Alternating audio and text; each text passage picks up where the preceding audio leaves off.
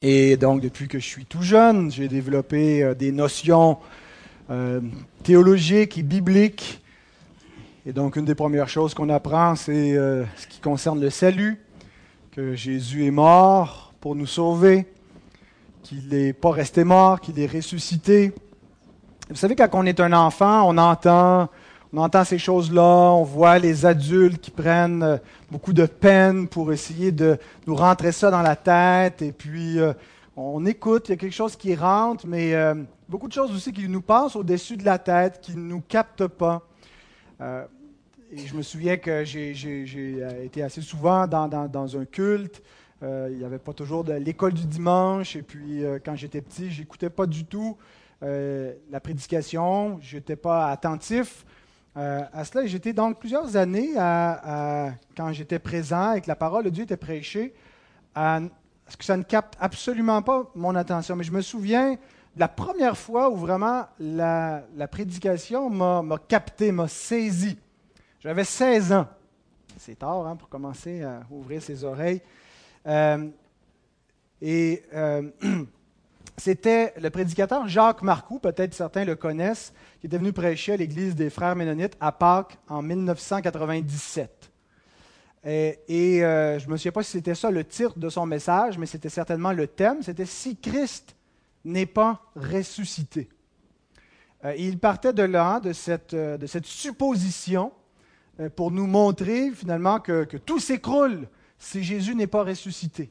Qu'est-ce que serait l'espérance chrétienne? Qu'est-ce que ça voudrait dire pour nous si Jésus n'est pas ressuscité. Si on apprenait aujourd'hui, je ne sais pas, que l'archéologie démontrait, prouvait que cette, espérance, de, cette croyance des chrétiens euh, n'a pas eu lieu. Et, le Saint-Esprit, à ce moment-là, vraiment a agi sur moi. Il y avait eu un appel à la fin et, je m'étais avancé en pleurant, euh, sans savoir vraiment qu'est-ce qui se passait. C'était la première fois que, que, que l'esprit ouvrait mon cœur, où, j'étais plus simplement un auditeur complètement passif qui entend des choses, mais euh, où la, compréhension de l'Évangile s'est faite progressivement à partir de, ce moment-là.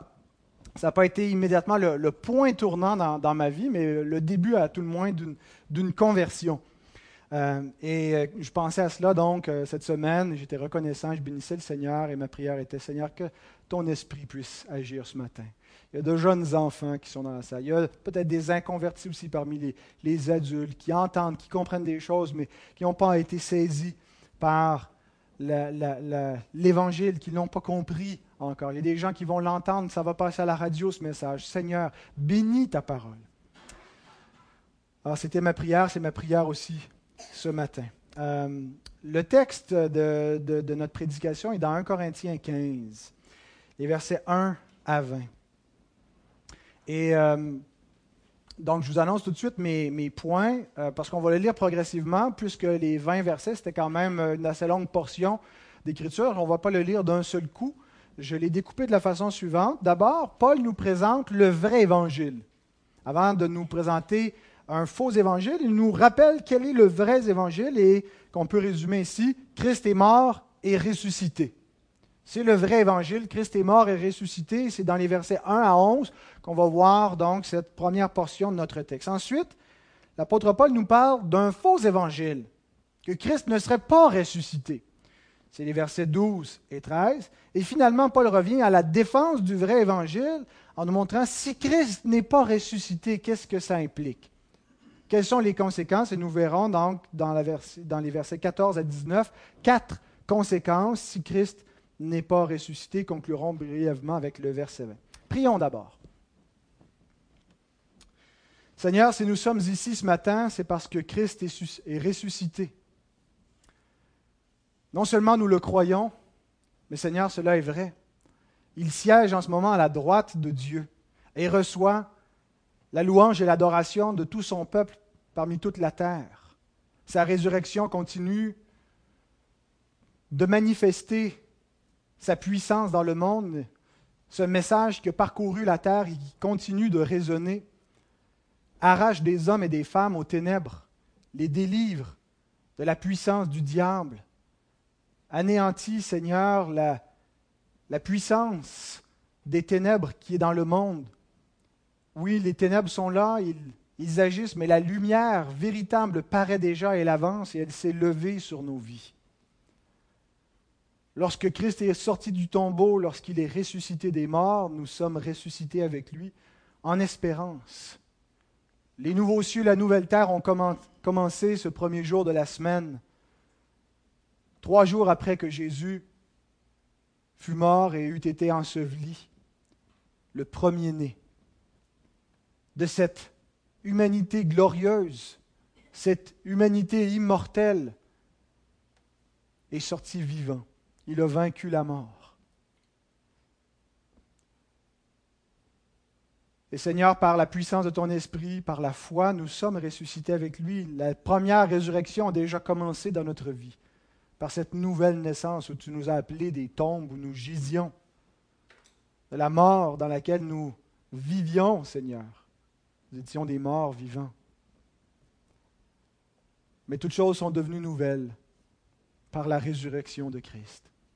Et ce matin, Seigneur, nous voulons contempler à nouveau ce tombeau vide, contempler ce trône occupé par notre Sauveur glorieux, exalté.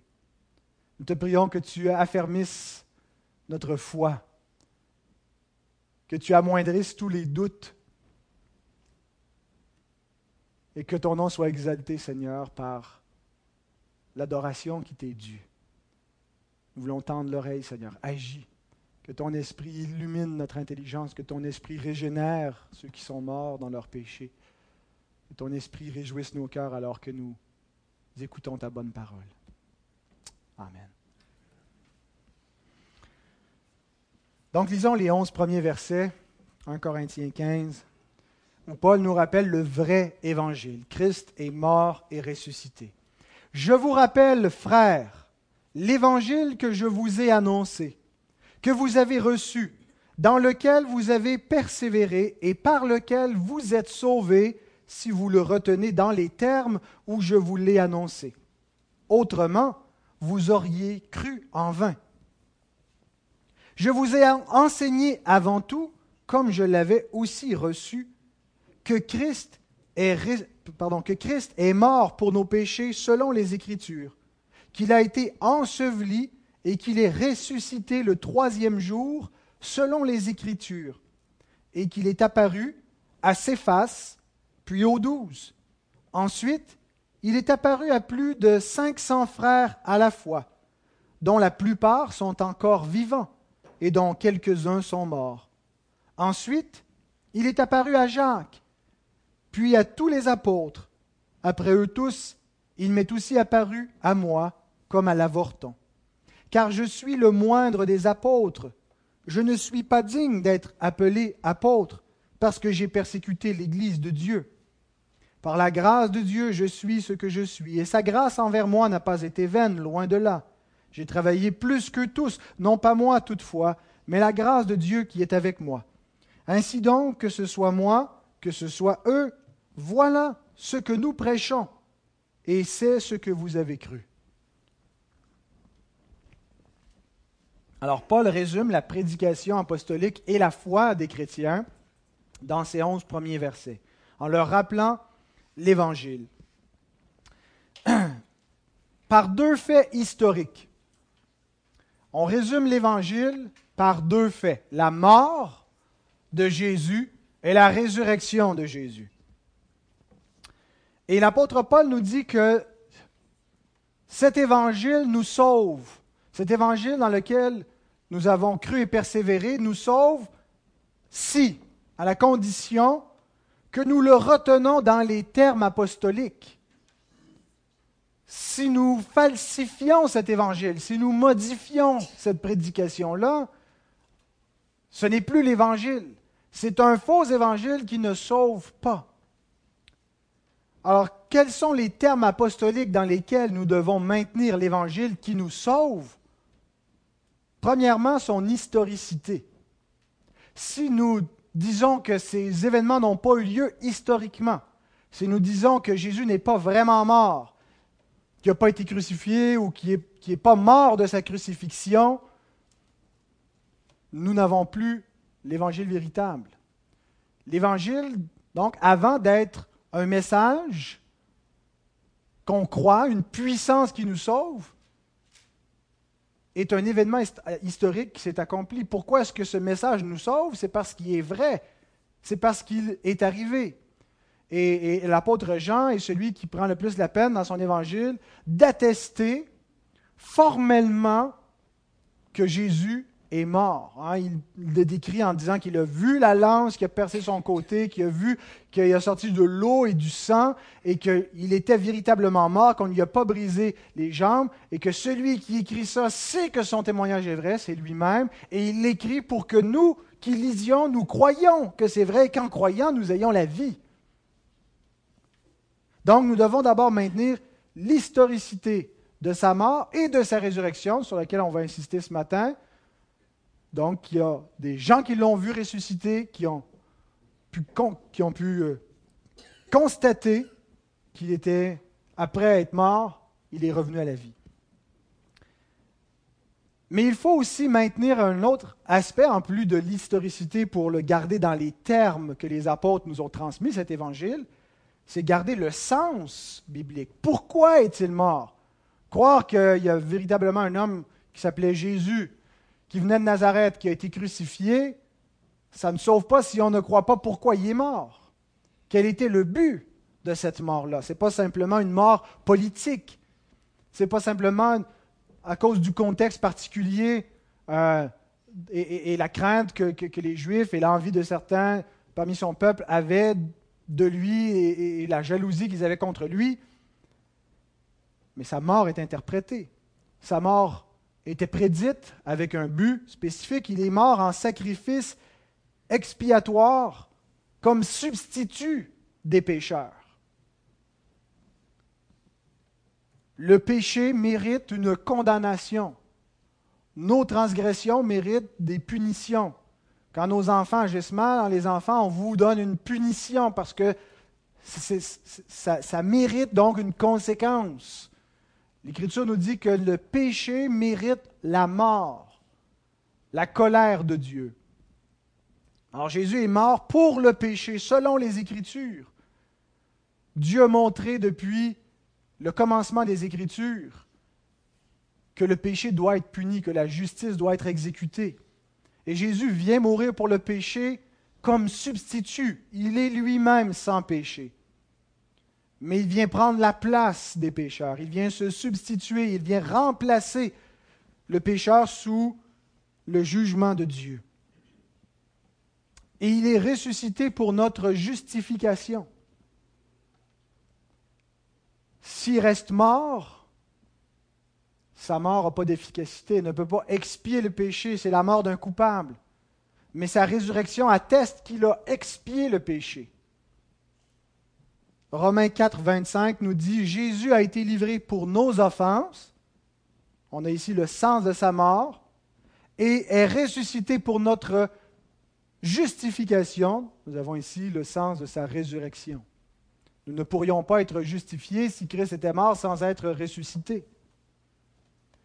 Donc nous devons maintenir l'Évangile d'abord en affirmant l'historicité de la mort et de la résurrection et le sens de la mort et de la résurrection. Ensuite, l'apôtre Paul appelle deux témoins à la barre. Imaginons un peu un tribunal. Dans un tribunal, quand on dépose une preuve, la preuve, ce n'est pas simplement toujours une, preuve scientifique objective, parce que parfois la nature de la preuve ou la nature d'un acte peut pas toujours se. Euh, on n'a pas toujours des, démonstrations. On n'a pas, par exemple, un, vidéo hein, euh, qui aurait filmé Jésus crucifié, euh, et on n'a pas non plus des tests cliniques qui auraient confirmé avec un certificat attestant que Jésus était bel et bien mort, que tous il n'y avait plus de signes vitaux. C'est pas ce que nous avons. Euh, et, dans, un procès, souvent, donc, on va, euh, la preuve va reposer sur des témoignages. On va donc bâtir une preuve avec, avec des témoins. Et, l'apôtre Paul ici appelle deux témoins à la barre pour plaider, pour prêcher cet évangile au monde entier. Et le premier témoignage, c'est celui des Écritures. Le premier témoin, c'est l'Écriture elle-même, l'Écriture de l'Ancien Testament. à laquelle s'ajoute l'écriture du, du Nouveau Testament, et également le témoignage apostolique, les témoins visuels de ces événements. Alors examinons ces deux témoins. Il dit au verset 3 et 4, Je vous ai enseigné avant tout, comme je l'avais aussi reçu, que Christ est mort pour nos péchés selon les Écritures, d'après le témoignage des Écritures. Verset 4, qu'il a été enseveli, qu'il est ressuscité le troisième jour, selon les Écritures.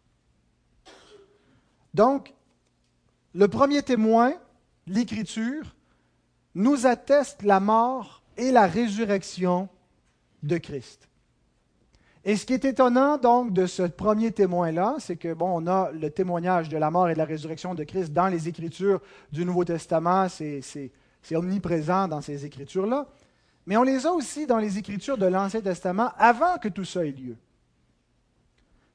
Dès Genèse 3.15, le proto-évangile, la mort de Jésus est attestée par la souffrance de celui qui va écraser la tête du serpent et lui dit, tu lui blesseras le talon. Déjà, il y a l'idée que la postérité de la femme va être blessée, va souffrir, mais pas de manière définitive. Écraser la tête, c'est qu'il est détruit. Il ne sera pas détruit, il va, il va mourir, mais il va vaincre la mort. Il va vaincre le diable par sa souffrance. Ensuite, à mesure que le livre de la Genèse se développe, la mort de Christ est préfigurée par des types, des, images et, des événements qui préfigurent cette mort-là. Qu'on pense à Isaac, qui est un type du Fils de Dieu, le Fils d'Abraham, le Fils qui a reçu les promesses en qui toutes les nations de la terre vont être bénies. Maintenant, ce Fils doit mourir. Et on comprend donc Peut-être qu'Abraham ne le comprenait pas clairement, mais les, croyants des générations ultérieures, en particulier les croyants sous la nouvelle alliance, comprennent pourquoi Dieu a demandé à Abraham de sacrifier Isaac. Parce qu'il lui montrait par là comment il allait accomplir les promesses qu'il a faites à Abraham de lui accorder la vie éternelle par sa postérité, en sacrifiant son fils pour son péché. Le péché d'Abraham et le péché des fils et des filles d'Abraham, les croyants. Mais en même temps, on voit dans cet événement avec Isaac qu'il va y avoir un substitut. Hein, Ce n'est pas Isaac qui meurt, finalement, il y a un bélier hein, qui était pris par les, les, cornes euh, et qui va se substituer. Tout le, système sacrificiel avec le bouc émissaire et, la victime qui se substitue à laquelle on impose les mains, mais qui remplace le pécheur, préfigurait déjà le sacrifice de Jésus. Sacrifice euh, qui est prêché de manière très très claire dans le livre de l'Exode avec la Pâque, les premiers-nés de l'Égypte. On prend un agneau qu'on immole, on prend son sang qui est mis sur les linteaux euh, de, la maison pour montrer que l'aspersion du sang protège une maison, que lorsque l'ange de la mort va venir, il passe par-dessus, le pass over. Hein, c'est vraiment cette idée que le jugement ne, frappe pas les familles, les foyers, ou là où il y a le sang de l'agneau.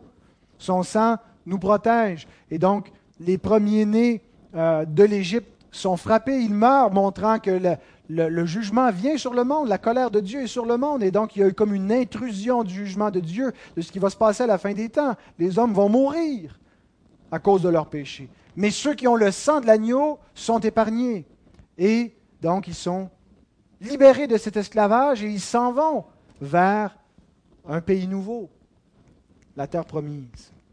Et donc tous les sacrifices pointaient et rappelaient cela montrait donc qu'il devait y avoir un sacrifice définitif qui allait mettre fin à ces sacrifices d'animaux qui ne pouvaient expier le péché, mais en même temps prêchait l'Évangile.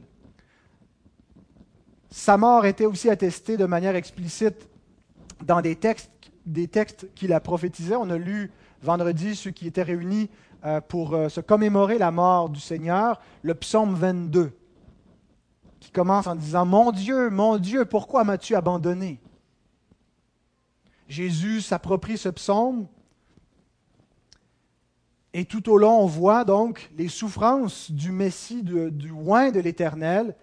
et qui va jusqu'à dire, ils ont percé mes mains, mes pieds, ils se partagent mes vêtements, ils tirent au sort ma tunique. Nous avons lu dans notre confession Ésaïe 53 qui prophétisait le serviteur souffrant qui allait subir la colère de Dieu à cause de nos péchés, à être mis à mort pour les péchés de son peuple. Zacharie 11, Zacharie 12, qui nous parle aussi de celui qu'ils ont percé, l'Éternel qu'ils ont percé. Nous parle aussi de, il dit, ils m'ont estimé à 30 pièces d'argent, euh, ils ont acheté le champ du potier des prophéties, donc qui attestait d'avance la mort de Christ. Et la résurrection aussi de Jésus était annoncée dans les Écritures, dans ce premier témoin.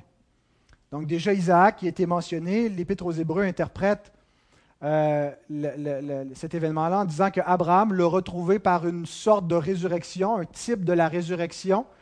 Euh, et donc, il a comme été épargné, lui qui était, résolu, il devait mourir, mais finalement, il revit. Et donc, dans en, Isaac, on n'a pas seulement un type de Christ, mais on a un type des croyants. Nous devions mourir, nous devions subir la peine de notre péché, mais nous sommes épargnés et nous ressuscitons parce que c'est un autre qui meurt à notre place. Joseph, je pense aussi, est un type de la résurrection qui, après avoir été livré par ses frères, humilié, descend jusqu'au bas fond, mais va ressusciter de sa prison et être élevé, exalté dans la gloire pour pouvoir sauver sa famille. En Christ, et après être descendu hein, jusqu'aux enfers, est, assis à la droite de Dieu pour sauver ceux qui s'approchent de, Dieu. Et Joseph était un type de cela, du, libérateur et qui est Seigneur maintenant après avoir été livré. L'Exode, le peuple de Dieu qui, par une sorte de résurrection, sort de l'Égypte après avoir été sous l'esclavage et passe au travers de, des eaux de la mort, mais pour eux, donc, ils ressortent vivants, tandis que les Égyptiens, hein, ils, meurent dans les eaux de la mort. Et là, ils se dirigent vers la terre promise où euh, ce pays-là donc est un type, un symbole, Canaan, de, du paradis céleste là où on va avoir le, vrai repos, le repos final et éternel de Dieu euh, qui nous a été acquis par le travail de Christ. Et maintenant, il est entré dans son repos. Et ce que le peuple devait faire lorsqu'il entrait dans la terre promise, la première chose, c'est qu'il devait apporter les prémices à l'Éternel. Et, il y a vraiment là un symbole de, euh, la résurrection de Jésus. les nouveaux cieux, la nouvelle terre, les prémices des nouveaux cieux de la nouvelle terre, c'est Christ. Et si vous lisez, ça fait toujours un Corinthiens 15 sous les yeux, les versets 20 euh, à 23 nous parlent donc de la résurrection comme des prémices. Euh, Jésus est les prémices de, la, nouvelle création. Il est le premier fruit. Hein, c'est ce que sont les prémices. Et euh, dans Colossiens 1.18, il est appelé le premier-né. Mais donc, la, première chose qui est offerte à Dieu, de, le premier fruit de la nouvelle création, c'est la résurrection. Et euh, je trouve intéressant, donc, les prémices de la terre promise, on lit dans Lévitique 23, 10 à 11, avant que les Israélites entrent en terre promise, Parle aux enfants d'Israël et tu leur diras, quand vous serez entrés dans le pays que je vous donne, et que vous y ferez la moisson, vous apporterez au sacrificateur une gerbe, prémisse de votre moisson. Il agitera de côté et d'autre la gerbe devant l'Éternel afin qu'elle soit agréée. Le sacrificateur l'agitera de côté et d'autre le lendemain du sabbat. Et donc on a ici une image de la résurrection. La terre promise qui est donnée, il apporte les prémices de la moisson, et qui apporte devant Dieu comme, comme, comme offrande pour être agréé de Dieu le lendemain du sabbat. Christ est ressuscité le lendemain du sabbat. Euh, et sa résurrection, c'est que Dieu agrée ce sacrifice et il est les prémices de la nouvelle création. Il nous était dit donc que les souffrances de Jésus seraient suivies de la gloire. Tous les textes que je, je mentionne, donc tantôt je parlais du psaume 22, euh, vers la fin du psaume 22, à partir du, verset 22, il y a un changement dans le psaume. on passe des lamentations de Christ, de sa mort, de son agonie, à sa résurrection. J'annoncerai ton nom au milieu de l'assemblée parmi mes frères. Jésus, qui après sa mort, annonce le nom de l'Éternel et parle de Dieu à ses frères auprès desquels il se trouve après sa résurrection. Ésaïe 53, après avoir livré sa vie en sacrifice, il prolongera ses jours. Hein, puis il va avoir une postérité, les croyants, il va avoir un peuple. Et, Pierre donc nous dit euh, que l'esprit qui était avec les prophètes de l'Ancien Testament, qui attestait les souffrances de Christ et la gloire dont elles seraient suivies. Et on a ça dans la prédication de la Pentecôte. Tournez dans Acte 2, parce que c'est un, texte euh, assez long où l'apôtre Pierre cite le psaume 16 comme étant un, un témoin de la résurrection. Acte 2, les versets 24 à 31. Il dit, Dieu l'a ressuscité en le délivrant des liens de la mort parce qu'il n'était pas possible qu'il soit retenu par elle. C'était pas possible. Jésus était est, saint, donc son sacrifice est agréé. Et là, il cite l'Écriture. Il dit Car David dit de lui Je voyais constamment le Seigneur devant moi, parce qu'il est à ma droite, afin que je ne sois point ébranlé. Aussi, mon cœur est dans la joie, et ma langue dans l'allégresse et même ma chair reposera avec espérance, car tu n'abandonneras pas mon âme dans le séjour des morts. Il va mourir, mais il ne restera pas mort. Et tu ne permettras pas que ton sein voie la corruption. Tu m'as fait connaître les sentiers de la vie. Tu me rempliras de joie par ta présence. Et là, l'apôtre Pierre se met à s'adresser au peuple en leur disant, après avoir cité le psaume 16, Hommes frères, qu'il me soit permis de vous dire librement au sujet du patriarche David qu'il est mort, qu'il a été enseveli, et que son sépulcre existe encore aujourd'hui parmi nous. Comme il était prophète, et qu'il savait que Dieu lui avait promis avec serment de faire asseoir un de ses descendants sur son trône, c'est la résurrection du Christ qu'il a prévue et annoncée en disant qu'il ne serait pas abandonné dans le séjour des morts et que sa chair ne verrait pas la corruption. Comment pouvons-nous ignorer ce premier témoin? Comment ne pas être subjugués Les incrédules ont la bouche fermée devant ce phénomène extraordinaire, surnaturel des Écritures qui attestent de la Genèse jusqu'au dernier livre de l'Ancien Testament la mort et la résurrection du Messie qui devait venir, et les choses se sont accomplies telles, telles qu'elles étaient prédites, telles qu'elles étaient indiquées. Mais il y a un deuxième témoin que l'apôtre Paul fait venir pour plaider. Le témoignage apostolique. Dieu a voulu que cette vérité historique de l'Évangile soit attestée par des témoins oculaires. C'est la preuve qui nous est donnée. La preuve de témoignage. C'est la, la, preuve au sens juridique, la preuve qui est mise devant nous, c'est cette témoins-là. Alors, sont-ils crédibles? Le premier est extrêmement crédible, puisqu'il annonce des choses avant qu'elles arrivent, et elles arrivent telles qu'elles sont annoncées. Mais ensuite, il y a des témoins qui étaient là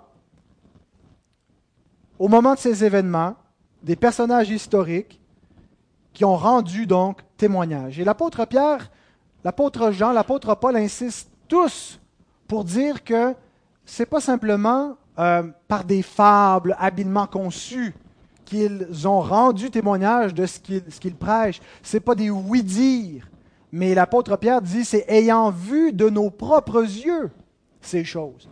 L'apôtre Jean commence sa première épître en disant ce que nous avons vu, ce que nous avons entendu, ce que nos mains ont touché.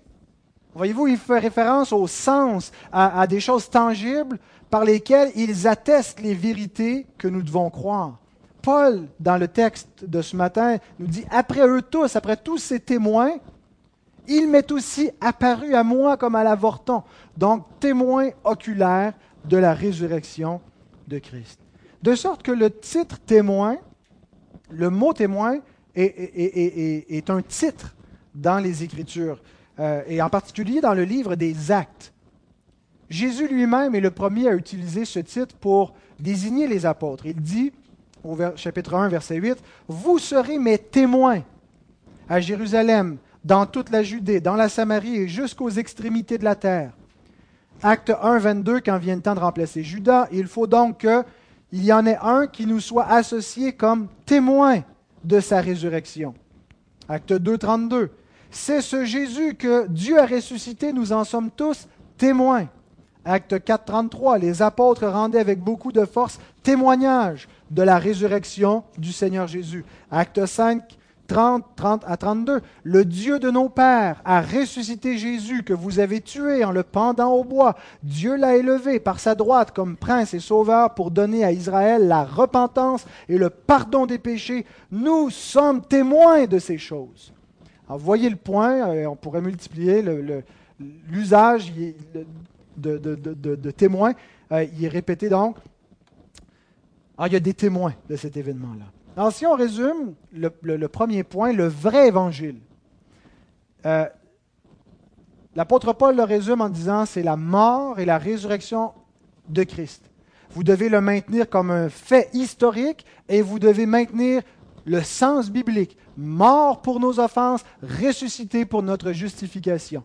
Et à cet évangile, il affirme donc deux témoins, la parole de Dieu et le témoignage des hommes avec lequel Dieu a témoigné par des signes, des prodiges et par les Écritures, donc parce que les Écritures des premiers témoins deviennent aussi parole de Dieu. C'est l'Écriture du Nouveau Testament. Ce qui nous amène aux faux évangiles que l'apôtre Paul euh, évoque au verset 12 et 13 comme euh, le faux évangile que Christ ne serait pas ressuscité. Ne dit pas concernant euh, sa mort, mais spécifiquement concernant la résurrection. versets 12 et 13, nous lisons si l'on prêche que Christ est ressuscité des morts, pourquoi quelques-uns parmi vous disent-ils qu'il n'y a point de résurrection des morts? S'il n'y a point de résurrection des morts, Christ non plus n'est pas ressuscité. Alors, ce pas simplement, c'était pas tellement qu'il y avait des, des, euh, des, enseignants qui voulaient nier spécifiquement la, résurrection de Jésus, mais nier de manière générale le fait de, la résurrection. Il n'y a pas de résurrection. Les morts ne ressuscitent point. Et, en fait, ça venait de, l'influence peut-être en partie euh, du platonisme. Platon, donc un prophète euh, grec très important, euh, avec lequel on, peut être d'accord sur certaines analyses de la réalité qu'il fait. Mais Platon, entre autres, il disait que la réalité visible qu'on a, ce n'est pas la réalité ultime. Il y a la, la réalité ultime, c'est la réalité céleste. Euh, et donc, le, monde visible, charnel, est, plus pratiquement comme une illusion, et qu'on ira plus, éventuellement dans le monde des idées, le monde de l'esprit. Mais lui, c'était surtout au niveau philosophique euh, euh, qui, disait ça, mais il y avait un courant religieux, le gnosticisme. Donc, il y a des éléments chez les gnostiques qui peuvent ressembler un peu à Platon, mais entre autres, c'est que la chair est mauvaise. Ce qui est bon, ce qui est pur, c'est l'esprit. Et ce qui fait qu'on pêche, c'est que l'esprit est en sorte emprisonné dans la chair. Euh, et donc, il y a des tendances, il y avait des tendances antinomiennes qui disaient, bon, ben, la chair est rien, on peut pécher autant qu'on veut, ça n'affecte pas l'esprit. Mais d'autres qui disaient, non, non, non, il faut vraiment euh, s'éloigner de tout ce qui est les, les, plaisirs de la terre charnelle pour libérer l'esprit. Et la mort, c'est la libération ultime de l'esprit. Alors, avec ces systèmes philosophiques-là, la notion d'une résurrection ne fonctionne pas du tout. La résurrection, c'est que tu reviens dans la chair alors que tu as atteint le, nirvana, tu as atteint la libération de ton esprit. Alors, la résurrection est incompatible. Alors, il y a des gens qui enseignaient que l'espérance chrétienne de la résurrection, voyons non, ce qu'on veut finalement, c'est d'être libéré de, de la chair et pas y retourner pour tourner dans une chair. Et donc, les morts ne ressuscitent point. Et Paul dit donc, euh, euh, répond à, cet argument-là. Il dit, mais si vous niez la résurrection, si vous niez votre espérance de ressusciter un jour, ça veut dire s'il n'y a pas de résurrection, Christ non plus n'est pas ressuscité. De nos jours, il y a des gens qui nient encore la résurrection de Christ, mais pas pour les mêmes raisons. Ce n'est pas pour euh, à cause du gnosticisme ou du, platonisme, pas en raison qu'on croit que la chair est mauvaise et qu'il faut libérer l'esprit, mais c'est surtout depuis le siècle des Lumières. Euh, l'influence donc des grands penseurs euh, a commencé avec Descartes et ainsi de suite, donc des, philosophes qui ont voulu un petit peu débarrasser euh, la, société et, l'homme des, des, mythes, des croyances, et il y avait peut-être beaucoup de croyances superstitieuses que les hommes de l'Antiquité et du Moyen Âge croyaient. Euh, mais eux, en fait, ils ont voulu faire table rase. On enlève tout ce qui est le surnaturel et tout ce, qu'on croit, euh, si on veut euh, être des, gens raisonnables, euh, hein, être cartésien, hein, penser comme Descartes, bien, il faut rejeter le surnaturel. Et on est très rationaliste. Et donc, scientifiquement, ça ne se peut pas, un mort ne ressuscite pas. Quand les signes vitaux sont éteints, quand le corps est mort, il n'y a pas de résurrection. Ah, alors, pour des raisons donc de vouloir être moderne hein, et, accepter la modernité et, donc se limiter au monde naturel, on est des naturalistes et, on rejette tout le, surnaturel, eh bien, euh, on ne peut pas croire à la résurrection de Jésus. Alors, pour ces raisons, il y a beaucoup de modernes, euh, des athées qui rejettent tout ce phénomène-là, mais il y a des théologiens qui veulent être modernes, mais qui en même temps veulent conserver le discours chrétien. Des théologiens modernistes ou libéraux. Donc, ils embrassent, ils acceptent les dires des Lumières et de Descartes et compagnie, de Voltaire, et, donc sont des sceptiques, euh, et, ils croient à la science, mais en même temps, ils veulent affirmer les croyances chrétiennes. Alors, ils pensent qu'une des façons de préserver la croyance et le message chrétien, euh, c'est d'affirmer que la résurrection, qui n'a pas eu lieu de manière historique et de manière corporelle, mais que le message de la résurrection, c'est tout ce qui compte. Ce n'est pas ce que c'est arrivé pour vrai, mais qu'en prêchant ça, c'est un message qui dynamise, c'est un message qui a un effet très puissant. Et donc, pour eux, la résurrection, c'est une résurrection spirituelle. Et Jésus est ressuscité dans le kérigme, dans la prédication apostolique. Et cette prédication les a transformés, a transformé le monde. Et donc, on se concentre simplement sur pas sur le fait que c'est arrivé historiquement, est-ce que c'est une résurrection corporelle, mais c'est une résurrection spirituelle et c'est le message qui est vrai. En lisant des commentaires, je suis tombé sur euh, celui de Brian Rossner, un commentateur contemporain, qui écrit Paul n'a aucune place pour une spiritualisation de la résurrection. Et il reconnaît qu'un tel message n'a rien à voir avec ce que Christ lui-même et ses représentants apostoliques ont clamé concernant sa mort et sa résurrection et sa place dans la rédemption de l'humanité et de la création. Amen. Paul n'a aucune place. L'Écriture n'a aucune place pour une résurrection kérigmatique ou spirituelle. C'est une résurrection corporelle, historique, attestée par les Écritures et par des témoins. Et Paul poursuit donc son argumentaire en répondant à ce faux évangile en défendant le vrai évangile, en imaginant si Christ n'est pas ressuscité. Donc, terminons avec cela. Il nous présente quatre conséquences des versets 14 à 19 si Christ n'est pas ressuscité.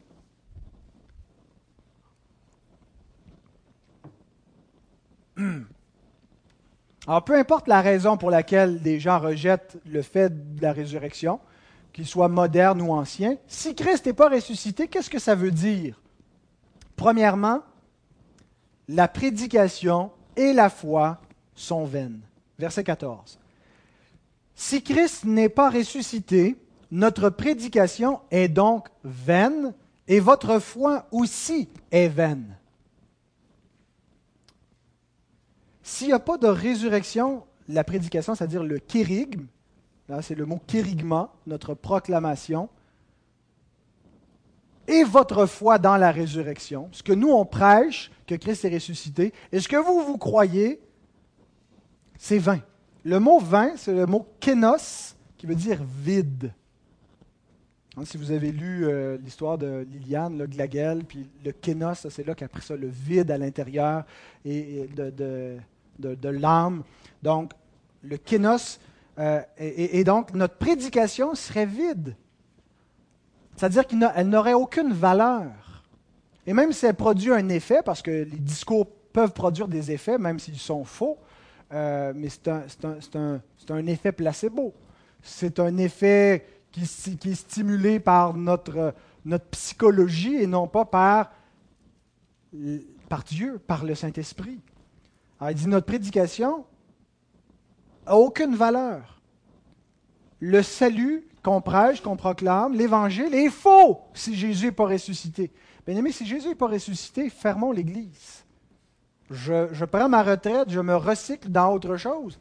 Si nous ne croyons pas que Jésus est vraiment ressuscité, je ne peux pas croire qu'il y a des théologiens libéraux, des pasteurs, qui continuent d'être pasteurs, des gens qui continuent de s'assembler et qui ne croient pas à la résurrection. Ce qu'ils racontent est vain. C'est vide, c'est faux, mais ils le font pareil. Alors, c'est dire l'incohérence et la folie, donc, de la dépravation. Inversement, ça veut dire que si Christ est ressuscité, la prédication n'est pas vaine. Elle a une substance. Elle n'est pas vide. La foi possède la substance de la prédication. Ce que vous croyez, ce que vous détenez par la foi, vous ne l'hallucinez pas, vous ne vous trompez pas, ce n'est pas en vain ce que vous espérez. La foi que vous avez dans le pardon de vos péchés et, de, votre résurrection à venir et tout ce que vous espérez, que vous croyez, ce que vous pratiquez en raison de cette foi, ce n'est pas vain, parce que Christ est ressuscité. Et ça vient tester, donc, la véracité de tout cela. Et ça veut dire aussi que les incrédules, c'est eux dont le discours est vain. C'est la prédication de ceux qui nient la résurrection qui est vide et qui mène à la ruine. Deuxième conséquence, si Christ n'est pas ressuscité, les apôtres sont de faux témoins. Il dit au verset 15, Il se trouve même que nous sommes de faux témoins à l'égard de Dieu, puisque nous avons témoigné contre Dieu qu'il a, a ressuscité Christ, tandis qu'il ne l'aurait pas ressuscité si les morts ne ressuscitent point. Je reprends l'image du tribunal. Vous allez au tribunal. J'ai reçu justement cette semaine, hier, on est prendre notre courrion. Il ne va pas souvent à Saint-Hippolyte, mais c'est notre adresse officielle. Euh, je suis sommé par le shérif euh, pour être convoqué comme juré. Euh, je ne pourrais pas y aller, malheureusement. Mais donc, on, peut être convoqué comme ça devant le tribunal, comme juré, mais aussi comme témoin par moment. et quand on est convoqué, on parle sous serment devant un tribunal. Et donc, on peut mentir des fois dans la vie, ça n'aura pas toujours une conséquence euh, légale. Ah, des fois, y va un peu par diplomatie, on ne dit pas tout à fait la vérité, on s'en sort. Mais devant le tribunal, si on ment et que c'est démontré qu'on ment, on appelle ça un parjure, ce qui est un, crime, c'est une offense euh, euh, au tribunal. Et donc, il y a des conséquences, il y a des peines juridiques, judiciaires contre ça. Alors, l'Écriture nous, interdit le faux témoignage. Hein. Tu ne porteras pas de faux témoignage contre ton prochain. C'est le neuvième commandement. Mais ici, on ne parle pas de témoigner contre les hommes, mais témoigner contre Dieu.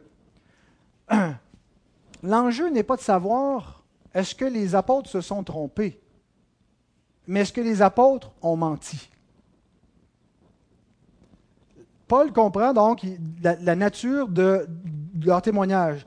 Le, genre de choses qu'ils ont attesté ne peut pas, euh, être, il n'y euh, a, pas de possibilité qu'ils se soient peut-être trompés dans ce qu'ils ont dit, mais ils croyaient qu'ils avaient raison, puis ils étaient dans l'erreur. Il y a seulement deux possibilités avec le genre de témoignage qu'ils ont fait. C'est soit qu'ils ont menti, ou soit qu'ils ont dit la vérité. Regardez dans Acte 10, 39 à 41. Le genre de témoignage qui est rendu, ce qui est attesté, ça ne peut pas être... Nous, par exemple, on ne peut pas rendre ce genre de témoignage-là. Nous, on peut croire des gens qui nous ont attesté des choses qu'on n'a pas vues et on pourrait se faire tromper, être trompé.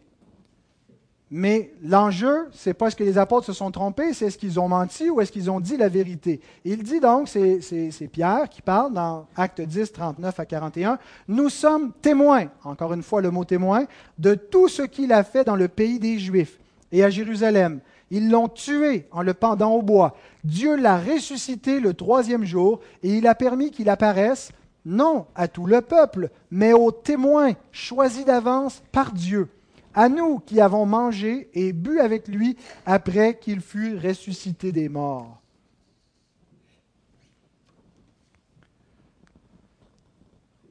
Donc, on n'a pas la parole d'hommes qui disent on pense qu'on l'a vu, on l'a aperçu, on a vu une vision, mais de gens qui disent on a mangé avec lui, on a touché son corps, on a mis nos doigts dans ses plaies, il nous est apparu plus d'une fois.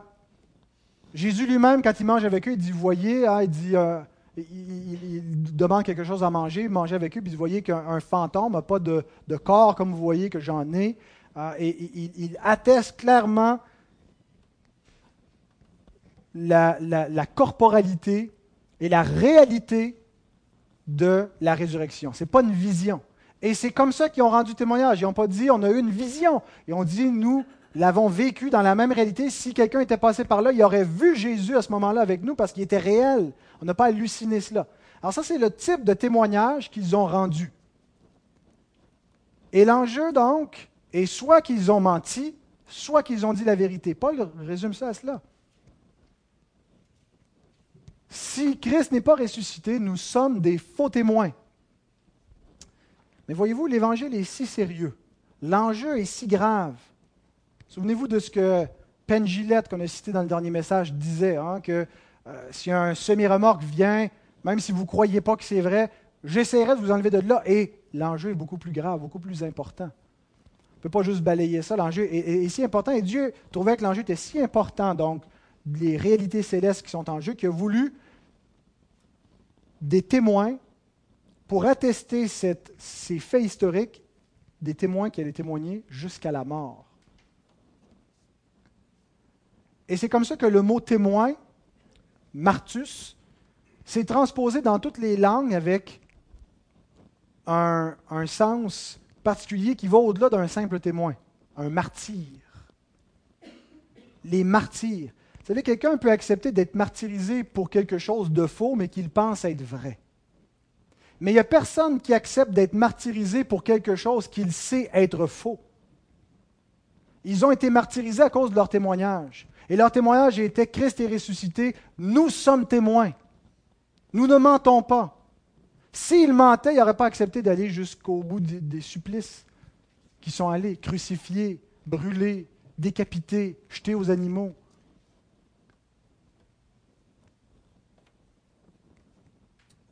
C'est le genre de témoins avec lesquels Dieu a attesté la vérité, des martyrs. Si Christ n'est pas ressuscité, Paul dit, les martyrs, les témoins, sont de faux témoins. Ils sont des imposteurs. Ils ont menti. Pas ils se sont trompés, ils ont menti.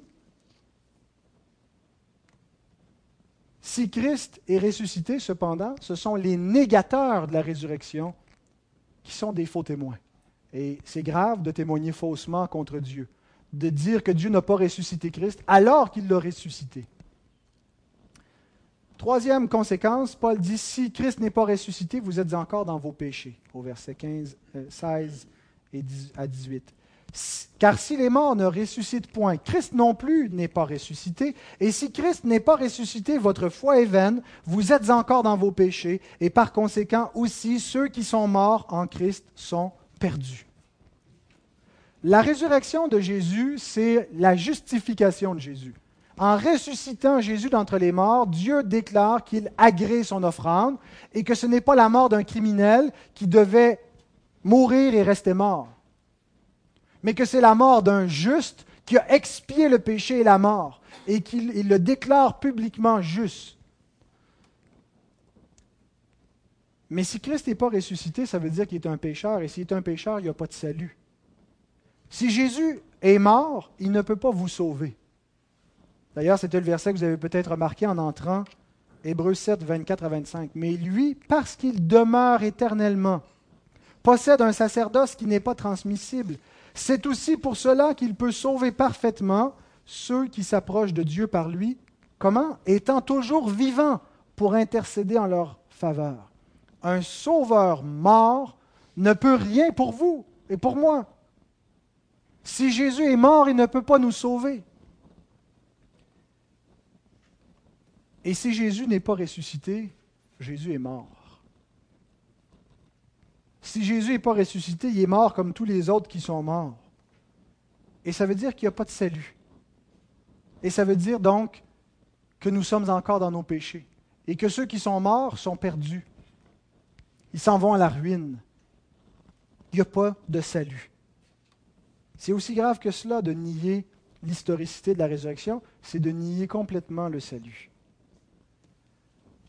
À vue humaine, on pourrait dire, ouais, mais est-ce que vraiment Jésus est ressuscité parce qu'il dit qu'il a vaincu le péché, mais le péché est encore partout. La mort est encore là. Nous mourrons encore. Son peuple, qui est censé être glorieux, qui était censé être affranchi, est persécuté partout dans le monde, mis à mort. Et c'est à cause de cela que nous projetons toute la foi chrétienne sur l'espérance chrétienne. Nous sommes sauvés en espérance. Mais si Christ n'est pas ressuscité, il n'y a plus d'espérance chrétienne. Et c'est le quatrième argument de Paul au verset 19. Si c'est dans cette vie seulement que nous espérons en Christ, nous sommes les plus malheureux de tous les hommes.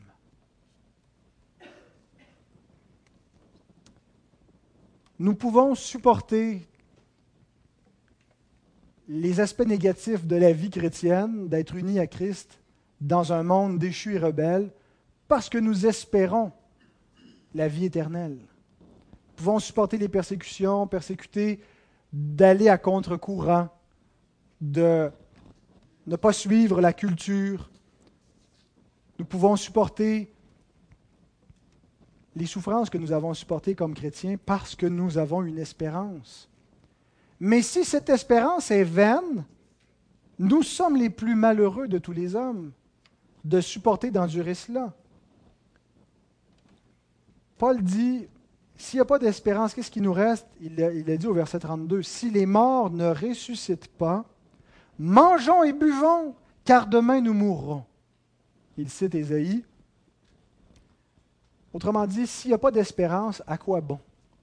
À quoi bon s'imposer quelque abstinence? À quoi bon vouloir se garder, vouloir garder les voies du Seigneur? Mangeons et buvons, profitons de la vie, pensons à nous, ne faisons rien en fonction d'un futur jugement et d'une résurrection à venir. Mangeons et buvons. Ça ne veut pas dire que parce que la résurrection a eu lieu, qu'on ne peut plus manger, que la vie doit être plate et qu'on ne peut pas se réjouir. Mangeons et buvons et réjouissons-nous, mais il y a un but avec cela. C'est qu'autrement dit, ce n'est pas réduit à la vanité de manger et boire. C'est qu'on peut recevoir toutes les joies de cette vie présente dans l'optique de la vie et de la gloire à venir comme un, un, avant-goût et avec, avec reconnaissance. Mais en même temps, notre vie ne se réduit pas au manger, au boire. Et qu'on ne doit pas seulement chercher notre confort, mais on est prêt à souffrir parce que les souffrances présentes produisent pour nous un poids éternel de gloire. Et bien aimé, si Jésus n'est pas ressuscité, votre foi qui est vaine n'ira pas au-delà de ce que vous vivez déjà. Ce que vous arrivez à retirer comme bénéfice comme bienfait d'être un chrétien présentement, qui en fait est une illusion puisque votre foi est vaine, ben c'est tout ce que vous aurez. Il n'y a rien d'autre, il n'y a pas d'autre récompense. Que dire devant ce portrait effroyable Paul dit un seul mot au verset 20. Mais maintenant, Christ est ressuscité des morts. Toute cette spéculation, c'est pour vous montrer les conséquences. Si vous niez la résurrection, tout s'écroule. N'y a plus de salut, il n'y a plus d'espérance. Les ambassadeurs sont des faux témoins. Sortez de, de cette vie chrétienne, puis faites autre chose, trouvez-vous mieux. Mais non, Christ est ressuscité des morts. Il est les prémices de ceux qui sont morts. Il est le premier-né de la résurrection.